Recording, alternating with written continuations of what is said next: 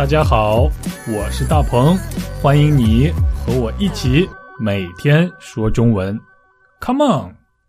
大家好，我是大鹏，欢迎你和我一起说中文。今天我要为大家更新一期我的城市系列，所以我又要把一个新的城市介绍给你们大家了。因为夏天到了，夏天就是旅行的季节，就是度假的季节。要不是由于疫情，那我一定正在什么地方度假呢？真的是太可惜了。不过听说欧洲和美国的情况已经是大有起色了，已经好了很多，人们也渐渐可以开始出去旅行了。真的是太羡慕你们了。那你们想好今年夏天要去什么地方旅行了吗？要是你还没有计划好的话，也许你可以考虑一下今天我为大家介绍的这座城市。不能出门旅行的朋友们也别失望，等疫情过后，你也可以去这个城市看一看。啊，今天就当做是提前做做功课啦。那么这座城市到底在什么地方呢？先别着急，等一下我为大家揭晓。因为我要先感谢两位资助说中文播客的听众。第一位听众的名字叫做跑特，啊，名字非常特别，是吧？跑步的跑，特别的特，他来自瑞士。不久以前，跑特在 Patreon.com 上边订阅了说中文播客，成为了我们的第三位资助者。非常感谢你，跑特。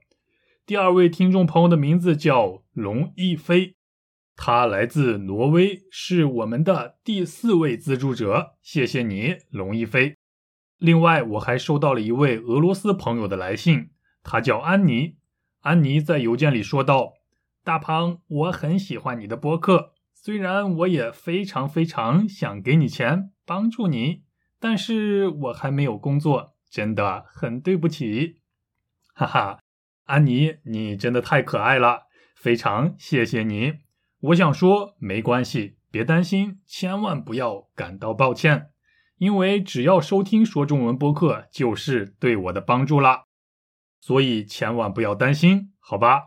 啊，希望和安妮一样的朋友们也不要担心这样的问题，也不要感到抱歉，因为大家已经给了我很多支持了，谢谢大家。要是你觉得这个节目还不错的话，那就继续关注下去吧。顺便告诉你的朋友，让他们和你来一起听说中文播客。对了，最近我还为说中文播客做了一个网站。通过这个网站，大家可以更方便的预约打电话说中文活动。也许你还不知道我们有打电话说中文这个活动。如果你想练习口语，但是又没有中国朋友的话，那就快来参加吧！一边和我聊天，一边练习中文，而且完全免费。网站的链接我已经放在下边的说明栏中了，很容易找得到，快去看看吧。希望可以给大家带来更多方便。好，那我们言归正传，马上来认识一下今天我要为大家介绍的这座城市。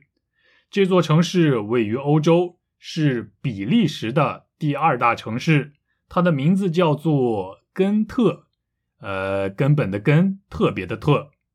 它的英文名字是 Ghent，呃，希望我的发音没有很糟糕。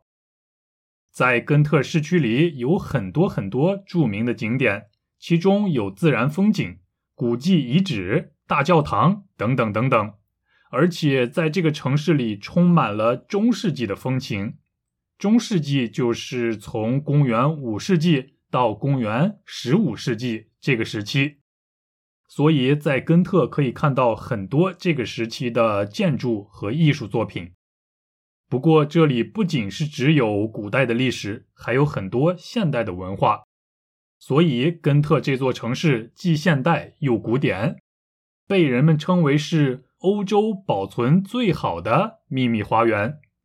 啊，其实我也是第一次了解到根特这座城市，这要感谢我的一位听众，他的名字叫马欣，他就是比利时人，现在就住在根特。他发来信息给我，向我详细的介绍了他的城市，谢谢你让我和我们的听众认识了这座美丽的城市。啊，感谢的话就不多说了，赶紧跟着马欣去认识一下比利时的第二大城市根特吧。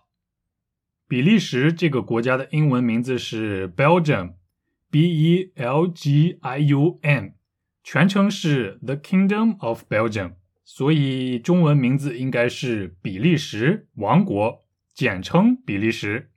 比利时位于欧洲西部，啊，西边是大海，东边是德国，北边是荷兰，南边是法国和卢森堡。比利时有一千一百多万人口。这个数字大概是台湾的一半，是韩国的五分之一，是美国的三十分之一。由于比利时是一个沿海国家，所以它的气候还是很棒的。冬季温和，夏季凉爽，下雨比较多。一月份的平均气温在零度到三度，七月份的平均气温在十四度到十九度。冬暖夏凉，说的就是这样的气候啦。根特在比利时的西北部。是两条河流的交汇点，其中一条河的名字是利斯河，另一条河的名字是斯海尔德河。哎呀，名字真拗口呀！不过记不住名字也没关系，只要知道根特在两条河流的交汇处就可以了。有人说去根特旅行的话，一定要做三件事，哪三件事呢？我们一样一样来看。第一件事是去圣巴夫大教堂欣赏美术作品，也就是去看画啦。在这座教堂里收藏了很多画，其中最有名的画叫做《神秘的羔羊》，羔羊就是小羊的意思。神秘的羔羊这组画由很多幅画组成，它的内容是讲述关于圣经的一些故事。它不仅是这座教堂里最珍贵的东西。也是全比利时最珍贵的画儿。现在随着科技的发展，大家还可以用 VR 眼镜来欣赏这些作品，同时还可以听当地的导游讲有趣的圣经故事。不仅是美术作品十分精美，教堂本身也很壮观，也特别值得一去。所以到根特的第一件事儿就是去圣巴夫大教堂去看神秘的羔羊。第二件在根特必须做的事儿是要坐船游览一下整个城市，在河流上欣赏一下古城根特。你还记得根特是两条河流的交汇点吗？于是当地的公司开发了很多沿着两条河流的观光项目。初次来根特的话，不知道去什么地方最好，也不知道什么地方的东西最好吃。那推荐大家坐上船，在根特市内游览一圈儿，方便对这座城市有一个全面的了解。当然，沿岸的风景也是相当漂亮，蓝天白云，还有古建筑，这绝对是一种十分享受的观光计划了。第三件要做的事儿就是去看一座叫城市大厅的建筑，它的英文名字是 City Pavilion。啊，这是一座非常非常特别的建筑，因为它的风格和周围所有的建筑都不一样，所以你一眼就能看到它。这座建筑的屋顶有一千六百个窗户，这样做的目的是为了让更多的阳光照射进来，而且这座建筑把不同时期的两种文化元素融合在了一起。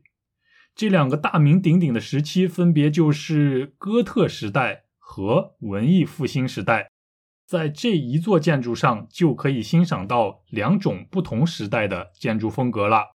有人说哥特时代也属于文艺复兴时代，不过也有人不同意这样的说法，因为他们认为这两个时期的风格非常不一样。啊，我对艺术真的是不太了解。所以就不在这里和大家胡说八道了，你还是去亲自看看吧。好，说过了三件在根特值得做的事儿以后，接下来就不能不说一说根特的美食。我们的听众马欣告诉我，比利时人很喜欢喝啤酒，所以比利时从中世纪就开始酿造啤酒。当时有一部分啤酒还是在修道院里酿造出来的，啊，这种风俗一直延续到了现在。现在比利时的啤酒有二十多个不同的类型，三百多个不同的品牌，还有两百多个啤酒厂，真算得上是啤酒的王国呀！有机会的话，一定要多喝几杯，你说是不是？既然有啤酒，当然就不能没有炸薯条了。大家都知道，炸薯条的英文是 French fries。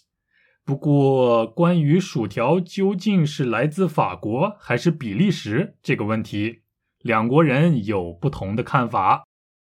也就是说，法国人认为炸薯条来自法国，比利时人认为炸薯条来源于比利时。这个话题也是法国人和比利时人相互吐槽的热门话题。不论怎样，比利时的土豆品种优良。当然，炸薯条的味道也很棒了。一般快餐店的炸薯条怎么能和这种薯条相比呢？简直是天壤之别。最后要推荐给大家的是一道海鲜。你听说过海虹这种海产品吗？海虹的英文名字是 mussel，M-U-S-S-E-L，啊，是一种贝壳类的海产品。海虹或许在很多人眼里都不太起眼，但是在比利时人的餐桌上却是一道美味。很多当地的家庭都有自己独特的烹饪方法，在餐厅里也有很多吃法。你可以选择白葡萄酒清煮海虹，再加上炸薯条，或者是海虹海鲜饭等等，有各种不同的做法。如果你喜欢生吃海虹的话，也可以配上一点柠檬汁，也非常美味。这倒是和中国很像，中国人也非常喜欢吃海虹，特别是夏天，一边喝啤酒一边吃海虹。所以也欢迎喜欢吃海虹的朋友们来中国尝一尝炒海虹的味道。好啦，这就是比利时的第二大城市根特，真的是没有办法在十五分钟的节目里把所有好吃的。所有好玩的都介绍给大家，真想亲自去看过、亲自吃过以后再分享给大家我的故事啊！希望以后会有这样的机会吧。最后还是要感谢我们的听众马欣，感谢你参加我的城市活动，也欢迎其他的听众都来参加。还有就是，请大家去说中文播客的网站看一看，去预约打电话说中文。还有写信给我，另外别忘了资助说中文播客。好，那我们下期一起说中文，拜拜。